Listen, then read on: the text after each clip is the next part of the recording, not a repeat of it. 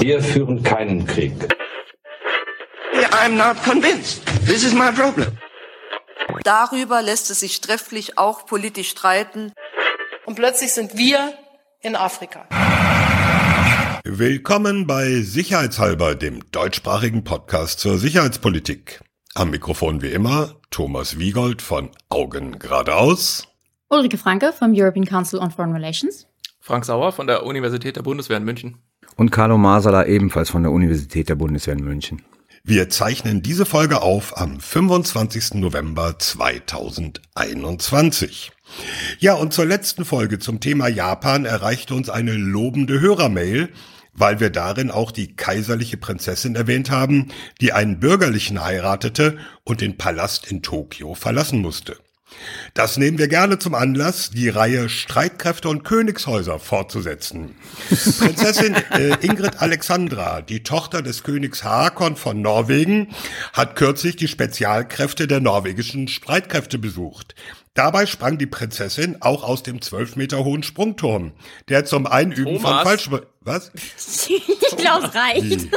Falscher Podcast. Wollten wir das nicht? wei- Hatten wir nicht gesagt, wir machen das jetzt immer? Die Beobachtung des Königshauses.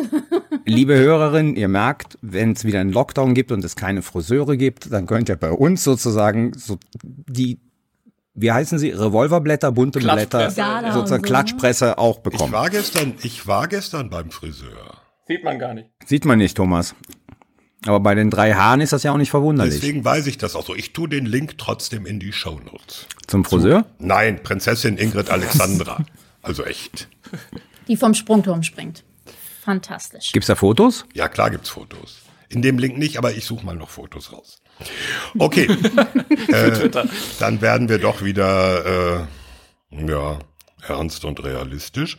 So ernst, wie wir normalerweise sind. Genau. Also so Sebi. Wir reden heute über zwei Themen und diesmal kommen auch wir an der Aktualität nicht wirklich vorbei. Zum einen wollen wir reden über das Stichwort hybride Kriegführung, ein Thema, das angesichts der Ereignisse an der belarussisch-polnischen Grenze jetzt immer wieder hochkommt, viel diskutiert wird. Wir gucken mal drauf, was ist das eigentlich und was ist damit verbunden und was steckt eigentlich dahinter. Und wir werden reden über den gestern vorgestellten Koalitionsvertrag der neuen Ampel-Regierungskoalition. Ja, hybride Kriegführung. Ähm, das schreckt jetzt alle ein bisschen auf. Alle haben die Bilder gesehen oder wir sehen sie täglich von den Ereignissen ähm, an der Grenze Belarus-Polen, wo Migranten und Flüchtlinge aus dem Nahen Osten, aus Syrien, Irak, Afghanistan bei winterlichen Temperaturen an der Grenze ausharren und die Hoffnung haben, sie können auf diesem Weg über Belarus in die Europäische Union kommen. Warum wird das eigentlich mit diesem Stichwort hybride Kriegführung in Verbindung gebracht? Fragen wir mal einen, der sich auskennt, Carlo Massala. Jo. Also hybride Kriegsführung ist ja seit ein paar Jahren als Terminologie in aller Munde und geht letzten Endes zurück auf eine Fehlinterpretation einer Rede des russischen Generalstabschefs Gerasimov. Der hatte mal eine Rede gehalten, ich glaube von der Militärakademie, wenn ich das richtig sehe, und hat, so ist das interpretiert worden im Westen, hat sozusagen dargelegt, dass Kriegsführung im 21. Jahrhundert aus der russischen Sicht darin besteht, dass man neben der klassischen Kriegsführung, also militärische Mittel, auch nicht militärische Mittel zur Kriegsführung einsetzt. So. Und ein bisschen später sind ähm, Kolleginnen, die des Russischen mächtig sind, sind nochmal über diese Rede im Originalwortlaut rübergegangen und haben festgestellt, dass Gerasimov das nie als sozusagen die russische Strategie verkauft hat, sondern er dem Westen vorgeworfen hat, genau diese Art von Kriegsführung zu betreiben. Also mit Blick auf Russland, die Finanzierung von NGOs, ökonomischer Druck und so weiter und so fort, um dann irgendwann mal im Prinzip, sage ich jetzt mal so, die russische Zivilgesellschaft so sturmreif zu schießen, dass man militärisch dann auch noch dagegen vorgehen kann. Also von daher, es ist offiziell nicht die russische Strategie. Und dennoch kann man feststellen, dass gerade die russische Föderation genau diesen Mischmasch aus militärischen und nicht militärischen Mitteln sehr intensiv nutzt, um zum Beispiel in der Ukraine Politik zu betreiben. Und zwar militärische Politik und nicht militärische Politik mit dem Ziel der Destabilisierung der Ukraine und der, des Haltens der Territorien in der Ostukraine. Jetzt muss man aber sagen, historisch gesehen ist der Einsatz nicht militärischer Mittel im Kontext einer militärischen Operation nichts Neues. Das hat man, solange Kriege geführt werden. Ähm, man kann das, ich glaube, auch bei Augustinus sehr gut nachlesen, der darüber mal in seinen Schriften auch darüber resoniert hat, inwieweit nicht militärische Mittel Teil einer militärischen Kampagne sind. Also in dem Sinne ist hybride Kriegsführung, der Einsatz nicht militärischer Mittel, eingebunden in eine militärische Kampagne nichts Neues. Wenn man sich aber sozusagen in diesem Sinne hybride Kriegsführung in der Vergangenheit anschaut, dann stellt man fest, dass diese nicht militärischen Mittel immer Kampagnen vorausgegangen sind, also zum Beispiel Propaganda, Radiosender, die sozusagen äh, bestimmte Messages in irgendwelche Gebiete reintragen sollten. Und dann kam die militärische Kriegsführung und ähm, nach der militärischen Kriegsführung hat Propaganda natürlich auch nochmal eine Rolle gespielt in der Frage der Besetzung von Staaten oder zwischendurch. Wir erinnern uns alle, wenn Kampagnen sich dem Ende näherten, gab es immer diese Bomber, die Flugblätter abwarfen laufen, damit sozusagen Zivilbevölkerung und Soldaten, damit die halt Informationen der zukünftigen Sieger bekamen, aufgefordert wurden zu desertieren etc. pp. Also der Einsatz nicht militärischer Mittel, eingebunden in eine militärische Kampagne, ist überhaupt nichts Neues. Was neu ist, und deswegen ist sozusagen hybride Kriegsführung heute was völlig anderes, als es früher war, ist, dass man diesen Einsatz militärischer Mittel und nicht militärischer Mittel als zwei gleichberechtigte, parallel laufende Stränge in einer Kriegsführung begreifen kann, die es dem Kriegsführenden ermöglicht, zu wechseln zwischen nicht militärischen Mitteln und militärischen Mitteln. Also die sind nicht aufeinander bezogen. Die nicht militärischen Mittel stehen nicht am Anfang, in der Mitte, am Ende, sondern können jederzeit eingesetzt werden, können ja, jeder. aber die sind schon aufeinander bezogen, weil die ergänzen, sollen sich ja ergänzen. Ja, aber, aber es ist sozusagen nicht nur eine Unterstützung und Vorbereitung einer militärischen Kampagne, sondern es ist ein gleichberechtigter Schrang wie eine militärische Kampagne. Und so Stavridis, also der ehemalige, was war denn jetzt? Sakeur, ne? Stavridis war Sakeur. Ja ehemalige NATO-Oberbefehlshaber, der US-Admiral. Genau, der ehemalige NATO-Oberbefehlshaber hat mal das sehr schön, wie ich finde, und sehr überzeugend in einem Vortrag dargelegt, dass das eigentlich das Neue an der hybriden Kriegsführung ist, weswegen es auch so schwer ist, dieser hybriden Kriegsführung zu begegnen. Rike, du hast eine Frage oder eine Bemerkung? Was mir noch nicht so ganz klar ist, ist diese ja mehr oder minder zwangsläufige Verbindung zwischen, nennen wir es mal konventionellen militärischen Operationen und Angriffen und eben diesen, diesen hybriden äh, sogenannten Kriegen. Weil, wenn man sich jetzt mal zum Beispiel ganz spezifisch anguckt, die Nutzung von Migranten ähm, und die ja, also Migranten als Waffen, wenn man so will, wie wir das ja eben an der, an der Grenze von Belarus und, und Polen jetzt derzeit sehen. Da gibt es ja doch einige Studien, die auch zeigen, dass es gerade diese Taktik, also eine Studie sagt, mindestens 50 Mal seit 1951, seit der Flüchtlingskonvention der UN, äh, eingesetzt wurde. Und das läuft nicht immer oder eigentlich die meiste Zeit nicht irgendwie militärischen Operationen voraus oder kommt danach? Also macht es überhaupt Sinn, das so miteinander zu knüpfen, verknüpfen und müsste man es nicht eigentlich einzeln sehen und sagen, neben militärischen Elementen gibt's eben auch ja nicht militärische hybride Angriffe, die auch teilweise ja nicht unbedingt dieselben Ziele haben. Es ist ja auch eine andere Art der Eskalation. Ne? Also militärische, militärische Angriffe ist ja immer so quasi die absolute Eskalation. Und vorher kann man eben auch alle, alle möglichen andere Sachen machen. Und wenn man damit seine Ziele erreicht, dann kommt es auch gar nicht zu militärischen Eskalationen. Sehr guter Punkt. Ich würde in dieselbe Kerbe schlagen, wenn Carlo fertig ist. Also es gibt zwei Sachen, die man, glaube ich, jetzt in der Belarus-Situation beachten muss.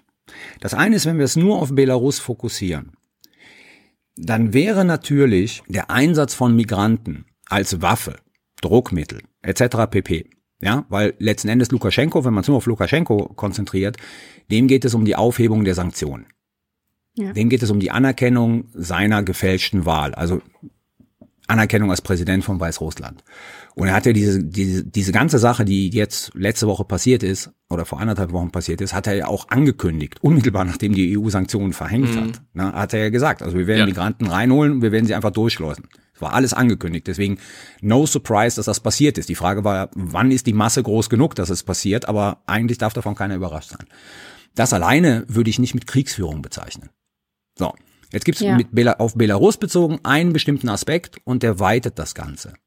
Es gibt diese Nacht, wo belarussische Soldaten polnische Soldaten mit Laser geblendet haben, mhm. um aktiv diesen Grenzzaun einzureißen. Und da standen wir ganz kurz vor einer kriegerischen Eskalation. Mhm. Ja, und das ist natürlich geplant gewesen. Also das ist jetzt nicht nur einfach Migranten irgendwie da reinzuschieben, sie nicht wieder zurück äh, zu lassen und zu gucken, was passiert jetzt an der polnischen Grenze. Können die durchbrechen? Wird Europa die aufnehmen? Etc. pp. Sondern dann gab es ja auch eine militärähnliche Operation dahinter, die helfen sollte, diesen Grenzzaun niederzureißen. Also da haben wir schon sozusagen einen militärischen Aspekt. Zwischenfrage, ganz kurz, genau dazu. Es sind ja keine unabhängigen Berichterstatter vor Ort, also ja. äh, weder Polen auf ja. der Seite, noch Belarus auf der anderen, lassen ja irgendwie Journalistinnen und Journalisten oder so dahin. Ja. In aller ja, Regel zumindest. Ganz. Also, also Jetzt, Belarus lässt sehr gezielt internationale Medien an ausgewählte Punkte. Jetzt ist meine Frage, wissen wir, dass das Soldatinnen und Soldaten oder Soldaten waren, belarussische, die da mit diesen äh, Laserpointern rübergeschossen in Anführungszeichen haben? Oder? Also wir haben die Bilder und jetzt kenne ich die belarussischen Uniformen nicht. Außer dass die halt diese alten Sowjethüter haben, die fünf Meter breit sind. Das, was ich lese, ist, dass es wohl ziemlich sicher ist, dass das Streitkräfte auf der belarussischen Seite waren. Oder zumindest mhm. Grenzkontrollkräfte auf der belarussischen, belarussischen mhm. Seite. Du siehst auch, auch aus anderen Bildern, und da ist klar sozusagen, dass da eine staatliche Unterstützung dahinter steckt, dass ja in der, also sozusagen als das Ganze anfing, ne, gab es ja Menschen, und jetzt kann ich nicht sagen, ob das Syrer, Iraker, Afghanen waren oder ob das sozusagen Belarussen waren, die da mit Gerät an die Grenze gingen, um zu versuchen, diesen Stacheldrahtzaun durchzuschneiden. Also die haben ja auch irgendwo den Support bekommen. Weißt du, die haben ja auch irgendwo dieses Gerät in die Hand bekommen, um den Versuch zu unternehmen, diesen Zaun durchzuschneiden. Also auch da muss eine staatliche Unterstützung äh, da gewesen sein. Jetzt wollte Thomas noch was sagen zu dieser Laserpointer-Geschichte. Nee, ja, äh, äh, zu dem Gesamtzusammenhang. Also ein wesentlicher Punkt bei solchen staatlichen Operationen ist ja immer, dass man versucht, sie zu steuern. Also da eine gewisse Kontrolle zu haben. Jetzt gab es die Tage einen großen Bericht in der New York Times, tun wir auch in die Show Notes, dass äh, Schleuser quasi über Facebook und andere soziale Medien das Ganze anheizen, also im Irak vor allem das Komplettpaket für 10.000 Euro bringen wir dich bis in die EU bekommen, auf dem Weg über Minsk und über Belarus dass das aber Dinge sind, äh, die dadurch eine Eigendynamik bekommen haben, die auch Belarus nicht mehr steuern kann. Also natürlich haben wir einen gewissen Einfluss darüber, wie viel Visa vergeben sie, wie viel Flüge lassen sie zu, dass aber der Gesamtumfang und auch die Aktion selbst nichts mehr ist, was jemand, der hybride Kriegführung betreibt, noch steuern kann. Ja. Das widerspricht dem dann doch ein, oder stellt dann einfach die Frage danach, wenn das so außer Kontrolle gerät, was ja für jeden, der irgendeine Aktion zielgerichtet betreibt, ein Horror sein muss, weil er, er kann ja nicht mehr dosieren. Er kann nicht sagen, wir erhöhen, wir fahren runter, sondern er kann es anstoßen und dann läuft naja, es. also du siehst ja, dass jetzt sozusagen doch was kontrolliert werden kann. Also es sind ja sozusagen ähm, diese Menschen an der Grenze wieder eingesammelt worden und ich sag jetzt mal ins Hinterland gebracht worden und dort in, ähm, keine Ahnung, Tonhallen oder Zelten untergebracht worden. Also die Kontrolle ist schon gegeben. Dann komme ich aber noch zum zweiten Punkt. Äh, du hast ja selber gesagt, Lukaschenko reagiert oder will sich damit wehren gegen Sanktionen der EU. Das ist eine Sache. Ich ähm, hatte ja noch einen zweiten Punkt, der ja, das Ganze weitet. Ja, aber, aber ich wollte mal auf diesen zweiten Punkt. Äh, wo ist da der, der Connex zu militärischem Handeln? Der ist mir immer noch ein bisschen undurchsichtig. Ja, da, da kommt der zweite Punkt. Der zweite Punkt ist, und das weitet die Perspektive, weil ich glaube, dass man diese Geschichte in Belarus in einem Zusammenhang sehen muss mit dem, was die Russen gerade an der Grenze zur Ukraine betreiben. Mein Punkt ist folgender. In Belarus passiert nichts, was in Moskau nicht toleriert wird. Ich sage nicht gesteuert wird, aber nicht toleriert wird. Und Moskau parallel sozusagen massiert Truppen an der ukrainischen Grenze. Und das ist nicht zufällig.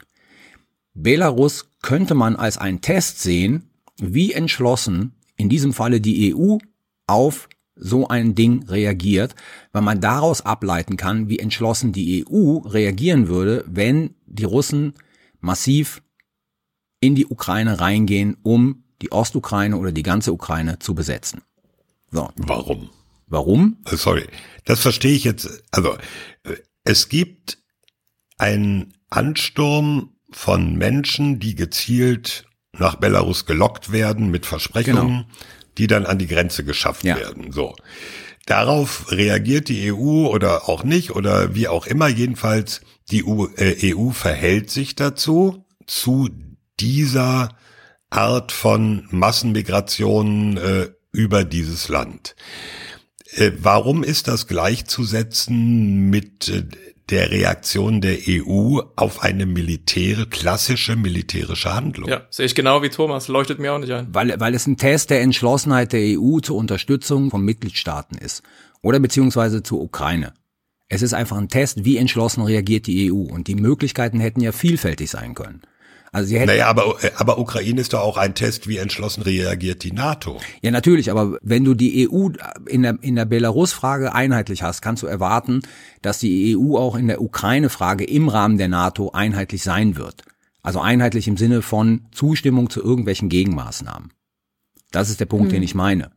Also wenn du als siehst, Ablenkungsmanöver, ja, das würde ich plausibel finden. Ja, ja? Ist, es ist kein Test, es ist, man testet ja zwei, zwei völlig unterschiedliche Dinge, genau wie Thomas sagt. Also Test, das finde ich einfach eine sehr seltsame äh, Perspektive darauf. Ablenkungsmanöver, klar, ja. Also man, alle Augen richten sich da oben nach, auf die belarussisch-polnische Grenze, während man unten Truppen zusammenziehen kann. Dann nehmen es beides. Dann ist es Ablenkung und Test. Mhm. Okay. Und ich glaube sozusagen, natürlich ist Belarus ein Test. Wie geht die EU damit um? Kann man dieses Instrument einsetzen? Kann man sozusagen, ja, aber, was?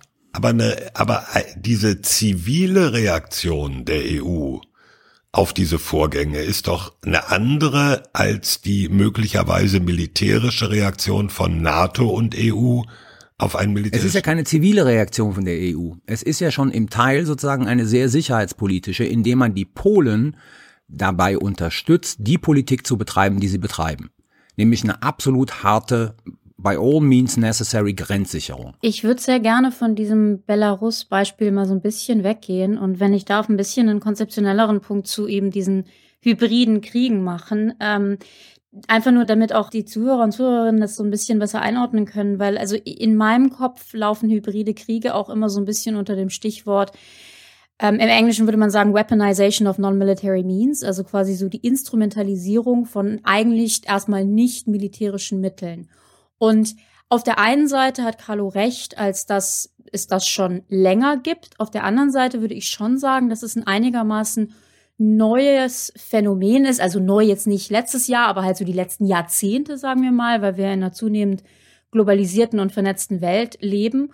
Und dass wir eben immer mehr die Situation haben, dass Staaten, teils auch nicht staatliche Akteure, aber vor allen Dingen Staaten, nicht militärische Mittel nehmen, und das sind eben nicht nur die Migranten, über die wir viel gesprochen haben, sondern auch so Sachen wie Technik, ähm, Finanzströme, ne? also Sanktionen ist da letztendlich irgendwie ähm, auch mit drin, um Druck auszuüben, um ihre Ziele zu erreichen. Aber bevor es eben äh, in, in militärische Auseinandersetzungen geht oder eben wenn man, wenn man gar nicht irgendwie militärisch äh, eskalieren will. Also da zählt für mich äh, einiges mit rein und das ist ein großes Feld, was wir jetzt in den letzten Jahren und Jahrzehnten immer mehr gesehen haben, äh, weil wir eben in einer Welt leben, in der ja, ein, ein Land wie irgendwie, weiß ich nicht, ähm, die USA vor allen Dingen natürlich die USA finanziellen Druck auf den Iran ausüben können. Das wäre vor irgendwie 300 Jahren so gar nicht möglich gewesen.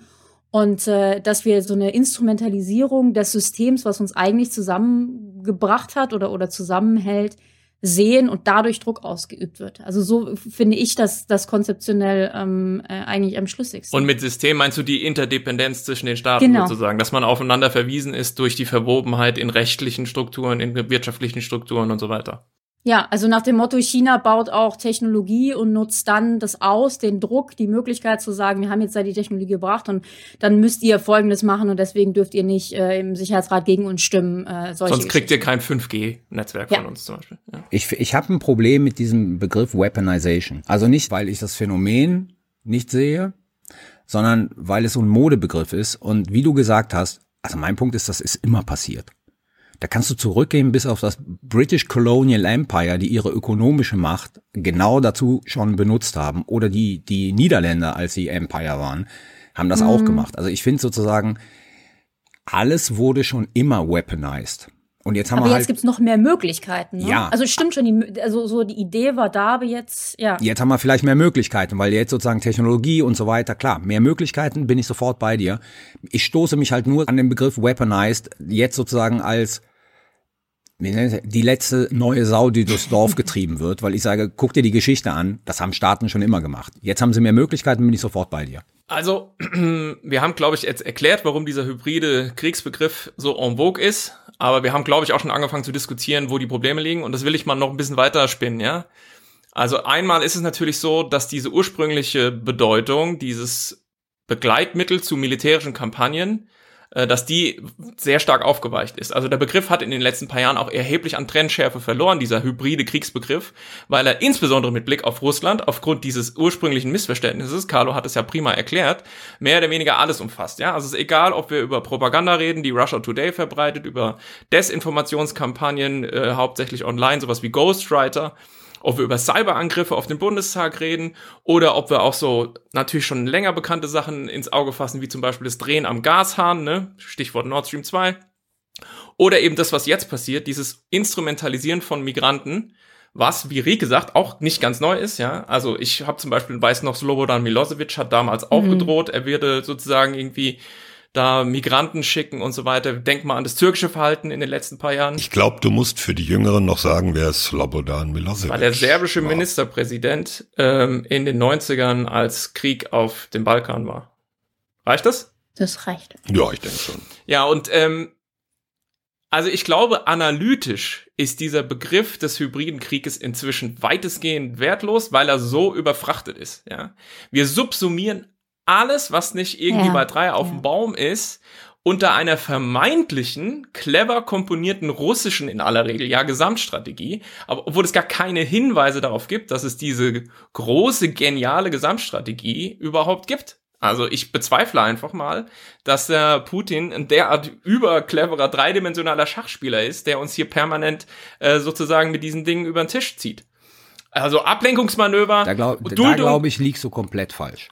Also, also man, kann, man kann analytisch sozusagen vielleicht dagegen sein, aber ich glaube, du liegst komplett falsch, dass das sozusagen bei den Akteuren nicht bewusst in dieser, deinem Bild nehmend, dreidimensionalen ja. Schachspiel genauso gespielt wird. Also das ist ganz kurz, damit es klar wird, ja. Also ich will das Problem nicht kleinreden und ich will auf keinen Fall insinuieren, dass Russland nicht ein extrem problematischer Akteur ist. Und ich bin sofort bereit, es für plausibel zu halten, dass ein Putin wenn er es nicht schon so, nicht sogar aktiv befördert, dann zumindest duldet, das, was da an der belarussisch-polnischen Grenze passiert, eben, eben um zum Beispiel, um von dem Truppenaufbau an der ukrainischen Grenze abzulenken. Hundertprozentig. Aber das ist ja noch vergleichsweise simpel, wenn sozusagen jemand wie ich das irgendwie nachvollziehen kann. Und ähm, dass das sozusagen alles eine komponierte, aufeinander abgestimmte Strategie ist, von Russia Today bis zu den Migranten an der Grenze, bis zur Ukraine und so weiter, da bin ich mir nicht so ganz sicher, eben zum Beispiel aufgrund der Kontrollprobleme, die Thomas ja hier ins Spiel gebracht hat. dass die ganzen Dinge lassen sich ja in dieser Form nicht so steuern. Ähm, und ich will das mal weiter stricken. Das Problem ist, glaube ich, wenn wir das falsch framen, wenn wir es falsch verstehen, reagieren wir auch politisch falsch. Ähm, no. Doch, also ich glaube schon, no. ich glaube auch zum Beispiel, dass der Begriff des Krieges, insbesondere wenn wir über diese Migrationsproblematik sprechen, einfach schlicht falsch ist, weil er die komplett politisch falsche Fährte legt. Ich habe euch in der Signal-Gruppe damit schon genervt, deswegen müsst ihr euch jetzt leider nochmal anhören. Aber wenn man jetzt Kinder mal auf die politische Praxis, wenn man auf die politische Praxis guckt, ja, gab es einen sehr interessanten äh, Fall, an dem man genau dieses Fehlgehen rekonstruieren kann. Und das ist der gesamte Cyberraum. Das geht alles zurück auf die späten 90er Jahre. Akilla Ronfeld, die ganzen Schriften, Cyberwar is coming, äh, Bytes not bullets are the new ammo, diese ganzen Geschichten. Und in den Nullerjahren hieß es plötzlich Cyberwar, Cyberwar. Und die ganzen IT-Leute haben gesagt, Leute, hört auf mit dem Kriegsbegriff, das führt zu nichts. Ja? Ihr, ihr gießt dieses vergleichsweise neue Phänomen, was eigen, eigene und äh, neue Eigenschaften hat, in alte Denkformen und das passt nicht. Was hat man gemacht? Man hat natürlich trotzdem Cyberwar gemacht mit dem ganzen Nonsens, den wir den letzten 15 Jahren zum Teil erlebt haben, inklusive Abschreckung im Cyberraum. Und inzwischen, 2021, dämmert es auch dem letzten, dass Resilienz wahrscheinlich der viel cleverere Move gewesen so, wäre. So, und jetzt komme ich genau und wir rein. machen, glaube ich, wieder denselben Fehler. Weil das, weil das mein Punkt ist. Frank, nein, das ist genau mein Punkt. Ich finde es völlig legitim, das sozusagen in der Kombination, ja, als Teil einer Kriegsführung äh, zu bezeichnen. Und jetzt hast du mit Resilienz genau das angesprochen. Wir haben mittlerweile realisiert, dass man auf Krieg mit nicht militärischen Mitteln anders antworten muss, mit anderen Strategien, als auf Krieg mit militärischen Mitteln. Deswegen reden wir bei den ganzen nicht militärischen Mitteln mittlerweile von Resilienz. Obwohl wir den Kriegsbegriff benutzen. Ja. ja, das ist der Punkt. Also ich störe mich halt an der Benutzung des Kriegsbegriffs. Weil wir wissen, dass, dass die Logik von Abschreckung und ne, Compellence, Deterrence ja. by Punishment und so weiter in vielen dieser Bereichen gar nicht funktionieren kann. Aber wir halten genau. weiter an einem Kriegsbegriff fest und sind jetzt aber dazu übergegangen zu sagen, wenn es um nicht militärische Mittel geht, dann greifen diese Logiken nicht und die, die daraus resultierenden Handlungen. Also Resilienz. Und wir haben ja diese Studie in den Show Notes, wo man durchaus argumentieren kann, ich sage jetzt mal auf einer sehr abstrakten Ebene, Resilienz ist ein Teil, also kann verstanden werden als eine neue Form der Abschreckung. Weil wenn eine Gesellschaft resilient ist und es nichts bringt, die mit nicht militärischen Mitteln anzugreifen, dann lasse ich's. Dann bin ich in dem Sinne auch abgeschreckt. Also ich muss sagen, ich kann diese Kritik des Kriegsbegriffs nur zum gewissen Grade nachvollziehen, weil meines Erachtens wird der ja vor allen Dingen deswegen benutzt, um so ein bisschen die Schwere der Situation zu benennen. Ähm, ein kurzer Einwurf, weil, weil irgendwer jetzt gerade sagte, ich war äh, letztens auf einem Event mit einem sehr hohen äh, russischen Diplomaten und der warf der EU vor, hybride Kriegsführung zu machen. Ähm, und nämlich das ist das, was Gerasimov ja gesagt hat. Der, der wirft das dem Westen vor. Genau, der Kreuzzug der Demokratie und das fand ich total ähm, interessant. Aber nochmal auf diesen Kriegsbegriff oder Kriegsbegriff und, und Weaponization. Erstens ist meine Frage so ein bisschen, was sollten wir denn sonst sagen und würde es wirklich einen Unterschied machen. Da bin ich echt, das kann ich beantworten. da bin ich echt so ein bisschen ähm, unüberzeugt.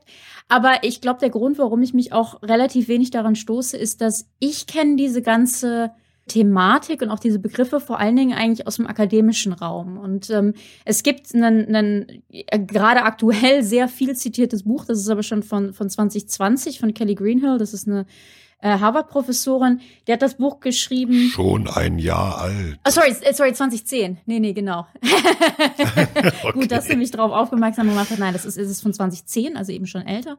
Ähm, das nennt sich Weapons of Mass Migration. Also, ja, ich weiß nicht genau, wie man es am besten übersetzt. Äh, Massenmigrationswaffen, das geht ja in die Richtung, ist ja auch so eine, so eine Kriegsthematik. Und die hat eine, eine fantastische Studie geschrieben, wo sie sich angeguckt hat, 50 Fälle von der Nutzung von ja, Migranten als Druckmittel und wenn man eben will, Migranten als Waffen seit 1951. Äh, das Datum ist gewählt, weil seitdem die, die UN-Flüchtlingskonvention in Kraft ist. Und was ich total spannend finde an ihrer Studie, also erstmal zeigt sie sehr gut, dass es das ziemlich weltweit gibt, das Phänomen. Also da geht's um Kuba, Haiti, Libyen, Kosovo, hat mir gerade schon erwähnt, also wirklich ähm, so ein bisschen weltweit. Und sie sagt, und das fand ich total faszinierend, dass dieser spezifische Einsatz von ja, Massenmigrationswaffen vergleichbar extrem erfolgreich ist. Nach ihrer Studie äh, ist in über 50 Prozent der Fälle sind mindestens einige der Ziele der Angreifer erreicht worden. Und sie stellt das gegenüber den militärischen Mitteln, wo je nach Studie man sagt, so zwischen 19 und 35 Prozent der Fälle ist das der Fall. Also eine deutlich größere äh, Erfolgsrate. Und insofern man sieht, dass das funktioniert scheinbar eben auch und, und ist deswegen ähm, wird es auch so gerne genutzt. Und das ist so ein bisschen so der, der ja, die akademischen ähm, Studien dazu. Vielleicht stoße ich mich deswegen auch nicht so an dem Begriff, aber ähm, so richtig überzeugt, dass wenn wir es anders nennen, wir jetzt total anders darauf reagieren, bin ich nicht. Aber vielleicht Frank.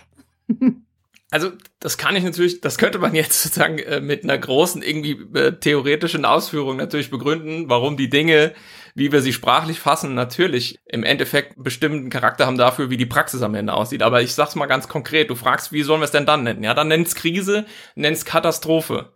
Ja, aber Krieg, der Begriff ist ja auch völkerrechtlich nicht zuletzt konkret definiert. Und es ist niemandem genutzt, wenn wir diesen Begriff immer weiter ja, überfrachten aber, und entleeren. Oh, und Frank. Carlo, Carlo, ja, na, lass mich mal bitte Frank, ausreden. Das ist Was mich auch stört an dieser ganzen Sache, oh ist, Gott. dass wir den Fehler machen, immer alles eins zu eins zu übernehmen. Ja, wenn diese äh, Margarita Simonian von Russia Today, wenn die rumläuft und sagt, Russia Today ist die Waffe Russlands im Informationskrieg, man kann sie das ja gerne sagen, das kann sie auch gerne glauben, aber warum müssen wir uns dieses Narrativ von unserem Gegenüber zu eigen machen? Was uns in Europa mit Blick auf die Lage an der Grenze in Polen ja zu Recht empört aus meiner Sicht ist, dass diese Menschen da in perfider Weise instrumentalisiert sind. Die werden da als Mittel zum Zweck gemacht.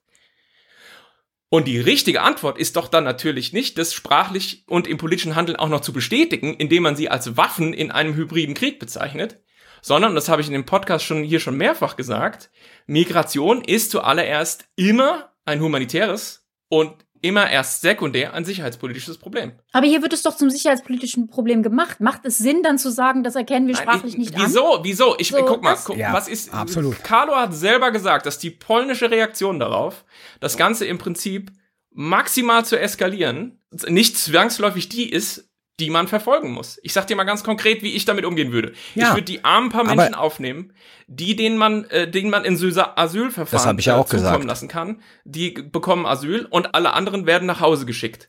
Und Lukaschenko wird so knallhart sanktioniert, dass die schwarte Kraft. Das ist genau das, was ich gesagt habe. Ja, genau. Und da sind wir uns ja offensichtlich einig. Aber da ja. muss man doch nicht sich dieses ganze sprachliche Brimborium sozusagen zu eigen machen. Ja. Nein, aber man muss die Natur dieser Aktion ich verstehen. Ich verstehe die Natur der Aktion, aber wenn die das so verstehen, müssen wir das doch nicht genauso übernehmen, diese sprachliche Rahmen. Es geht doch nicht darum, zu übernehmen. Ja, aber what, what's the point? Wenn die Lösung sozusagen ja. trotzdem die ist, die wir beide jetzt skizziert haben, ja, wo ich ganz einfach sage, Migranten aufnehmen aus einer Koalition der Willigen, also in der Europäischen Union und Lukaschenko und zum Teil auch Russland mit Sanktionen überziehen, sodass denen der Arsch brennt. Ja, dann haben wir halt eine andere Antwort als Militär zu schicken.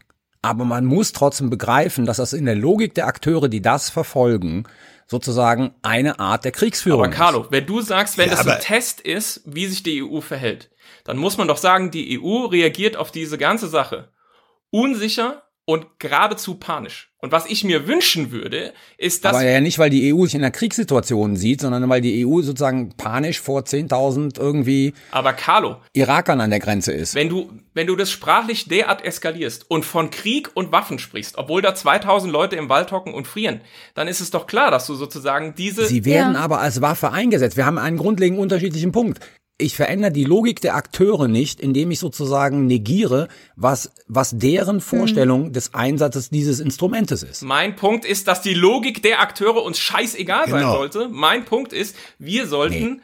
stark und human agieren und im Koalitionsvertrag steht demokratisch gefestigt, handlungsfähig und strategisch souverän. Aber sein. wir müssen das Kind doch beim Namen und nennen. Und diese Sachen es ins Leere. ja, aber du behauptest, der, du behauptest, der Name sei Krieg und die Menschen seien Waffen. Und ich sage, das ist einfach nicht so. Das ist was, was die, was die Gegenseite uns überstülpen darf ich jetzt noch mal, Darf ich jetzt einen Punkt machen, Frank? Ich möchte auch noch einen Punkt machen. Du bist der Moderator, halt dich raus. Ja, nee, ich möchte einen Punkt machen, den mache ich jetzt auch. Ähm, der Punkt ist nämlich, und da, da bin ich sicherlich bei Frank, dass auch die Reaktion insbesondere Polens, aber inzwischen auch von Litauen, von einer militärischen Logik bestimmt Klar, wird. von Anfang an, nicht Nämlich, inzwischen, von Anfang ja, an. Ja gut, von Anfang an. Jedenfalls, wir schicken Soldaten an die Grenze, wir bauen Grenzbefestigungen und all diese Dinge. Das heißt also, dieser, dieser Ansatz des Gegenübers, äh, hey, guck mal, marisch hybriden Krieg, dann äh, dem wird begegnet mit, ja gut, dann machen wir hybriden Krieg oder richtigen Krieg zurück. Also wir reagieren auch mit militärischen Mitteln. Und man lässt sich dann die Logik aufzwingen. Man lässt sich diese Logik aufzwingen. Also sorry, Rike, Einsatz. Carlo hat es doch fantastisch eingeführt, indem er sagte, das Ganze ist im Grunde ein Missverständnis. Und jetzt perpetuieren wir dieses Missverständnis was darauf beruht, dass irgendjemand anfangs Gerasimov nicht richtig verstanden hat.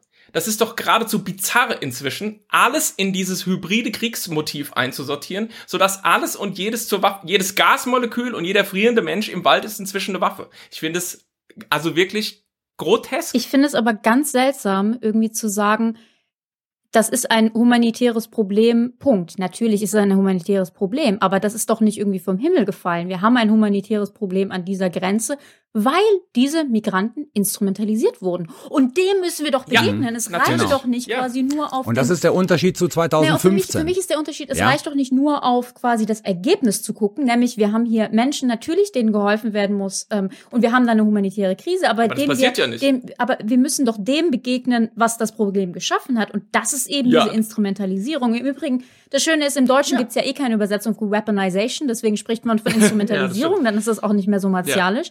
Aber ich finde es also ich, ich finde es auch analytisch quasi falsch, dann die Augen davor zu verschließen und zu sagen, wir mögen irgendwie, also natürlich mögen wir die Strategie nicht, aber wir können doch nicht so tun, als als sei es sie nicht, als sei es nicht genau eine Instrumentalisierung. Und ja, ich würde im Englischen sagen, eine Weaponization von Migranten. Und dem müssen wir begegnen. Und wie wir dem begegnen, also die Logik zu sagen, nur weil wir das Weaponization nennen, reagieren wir eher mit militärischen Mitteln, da bin ich ja so, so semi ähm, überzeugt. Aber so, aber so sehen wir das doch. Das ist ja, doch ist die das, Reaktion. Liegt das daran, dass wir es Weaponization nennen oder liegt es daran, dass es halt ein Nein, weil, weil es so wahrgenommen wird, als das ist Kriegführung, darauf müssen wir mit Kriegführung reagieren. Darf ich zwei Sachen dazu einfügen? Als die Türkei, wann war denn das? 2020, 2019? Sowas ähnliches gemacht hat. Meinst du jetzt den, den Flüchtlingsdeal mit Erdogan? Das war früher. Nee. Paar Jahre war vorher? Paar Jahre vorher. Nee, nicht den Flüchtlingsdeal, nach dem Flüchtlingsdeal. Also Erdogan hat ja behauptet, ihm, also ihm sind da sechs Milliarden versprochen ja, worden ja. und die EU hat nicht delivered so. von dem Geld. Und dann hat er ja auch irgendwann mal sozusagen die Busse vollgepackt und hat die zur türkisch-griechischen Grenze gebracht. Mhm. So. Zwei Punkte. Keiner hat damals von hybrider Kriegsführung geredet. Und die Reaktion war genau die gleiche. Die Griechen haben die Grenze zugemacht. Europa hat gesagt, ja, super Griechenland, macht die Grenze zu, haltet sie alle ab. Also da wurde nicht von hybrider Kriegsführung geredet, die Reaktion war die gleiche. Mein Punkt ist, die Reaktion nach 2015 würde heute in jedem Fall die gleiche sein. Und wenn wir einen ungelenkten Migrationsstrom haben, also ich sage jetzt mal wieder über die Balkanroute oder weiß der Teufel woher, würden wir genauso reagieren. Weil das jetzt die, das ist sozusagen die Reaktion, die wir an den Tag legen nach 2015. Egal, ob wir davon reden, dass das eine hybride Kriegsführung ist, ob das ungelenkte Flüchtlingsströme sind oder ob das so eine Sache ist wie die Türkei, die im Prinzip das Gleiche gemacht hat, nur die Leute waren schon auf ihrem Territorium, wie Belarus jetzt macht. Damals haben wir nicht von hybrider Kriegsführung geredet. Zweiter Punkt. Ja, warum eigentlich nicht? Warum haben wir eigentlich nicht gesagt, die Türkei betreibt hybride Kriegführung gegen andere NATO-Länder? Weiß ich nicht. Keine Ahnung, warum wir es nicht gesagt haben. Ich stelle nur fest, dass wir sozusagen mit der gleichen Logik reagiert haben, obwohl wir das Phänomen anders benannt haben. Da haben wir damals von Erpressung geredet ne, und, und all diese Geschichten, aber nicht von hybrider Kriegsführung.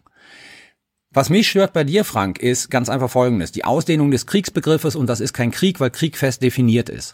Das ist, finde ich, ein super schwaches Argument, weil Krieg ist so definiert, dass wir seit 1945 keine Kriege mehr haben. Wir haben keine Kriege mehr mit Kriegserklärung. Und das ist nur ein Krieg. Ein Krieg braucht eine Kriegserklärung. Die haben wir seit 45 nicht mehr. Nee, das behauptest du ja immer. Das stimmt natürlich auch nicht. So. Doch, natürlich. Nee, es ist einfach, nee, es ist einfach faktisch falsch. Guck ins Völkerrecht kannst es natürlich sozusagen ex post feststellen, ob ein Krieg stattfindet oder nicht. Plus, und wir haben den sozusagen äh, nicht staatlichen bewaffneten Konflikt, ja, der natürlich längst das auch sozusagen in dieser ganzen Konversation auch fungiert. Ja, wir haben bewaffnete Konflikte. Die, reden, die, ja. die bezeichnen wir auch nicht als Krieg. Ja, doch. Weil Krieg relativ klar definiert ist. Ja, aber es ist auch kein bewaffneter Konflikt an der Grenze. Und, und mein Punkt ist ja gerade, dass du. Ja, sagt ja auch keiner. Deswegen nennen wir es ja hybride Kriegsführung, weil halt die Bewaffnung fehlt. Ja, also ich, ich will mich nochmal ganz kurz mit dem Vorwurf auseinandersetzen, sozusagen, dass mein äh, Argumentationsgang hier irgendwie irgendetwas negieren will. Ich sag ja nicht, dass du was negierst. Im Gegenteil. Ich versuche eben gerade zu sagen, es ist nicht sinnvoll, das, was diese Gegenseite an Strategie da gegen uns äh, aufbringt, zu negieren, sondern die Frage ist, wie wir damit sinnvoll umgehen. Und wenn, nochmal, das, was wir problematisch finden, die Instrumentalisierung dieser Menschen ist, dann sollten wir die nicht fortsetzen. Weil ich meine, Rike, das, was du sagst, ist ja genau das, was nicht passiert.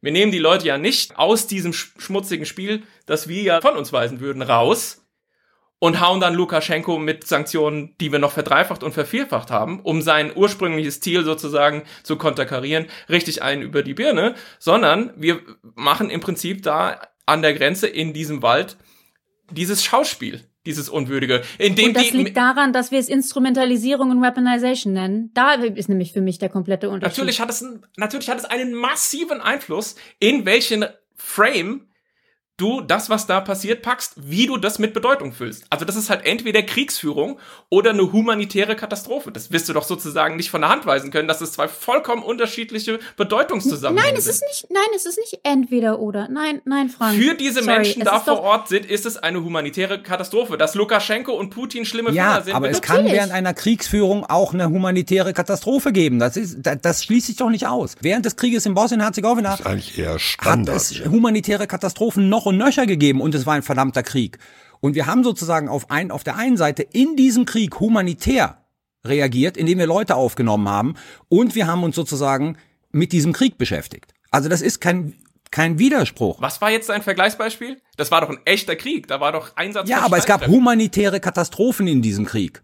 Ja, aber es ist ja genau mein Punkt. Es gibt in, an dieser Grenze keinen Krieg. Aber es gibt. Im Sinne von Einsatz von Streitkräften. Aber eine humanitäre Katastrophe. Aber es gibt eine Instrumentalisierung von diesen Migranten. Exakt, was ich, genau. was ich für grundfalsch halte, ist so zu tun, es ist doch nicht nur eine humanitäre Katastrophe, auf die wir irgendwie Nein, reagieren das ist müssen. doch nicht Nein, mein Punkt, dass es nur eine humanitäre Katastrophe ist. Lass mich doch mal ausreden. Für diese Menschen. Ja, natürlich, aber das dem widerspricht Für doch wen denn sonst? niemand. Ja, prima, dann nenn's doch so und nenn sie nicht Waffe. Aber sie sind doch gleichzeitig. Sie werden genau. benutzt als Waffe. Und sozusagen sie selber als Individuen sind in einer humanitären Stopp, ich möchte Katastrophe. jetzt mal den Punkt So, zu Ende machen. Stopp, stopp Ja. mal, stopp mal bitte. Wir reden alle durcheinander. Jetzt sagt Rike mal bitte was. Der, der Punkt ist doch folgender. Natürlich ist das eine humanitäre Katastrophe. Natürlich ist es eine humanitäre Katastrophe für die Leute dort vor Ort. Aber wir können doch nicht quasi die Tatsache, dass diese Menschen, ich sag's nochmal, die sind doch da nicht vom Himmel gefallen. Die sind da, weil sie spezifisch instrumentalisiert wurden. Und darauf müssen wir doch reagieren.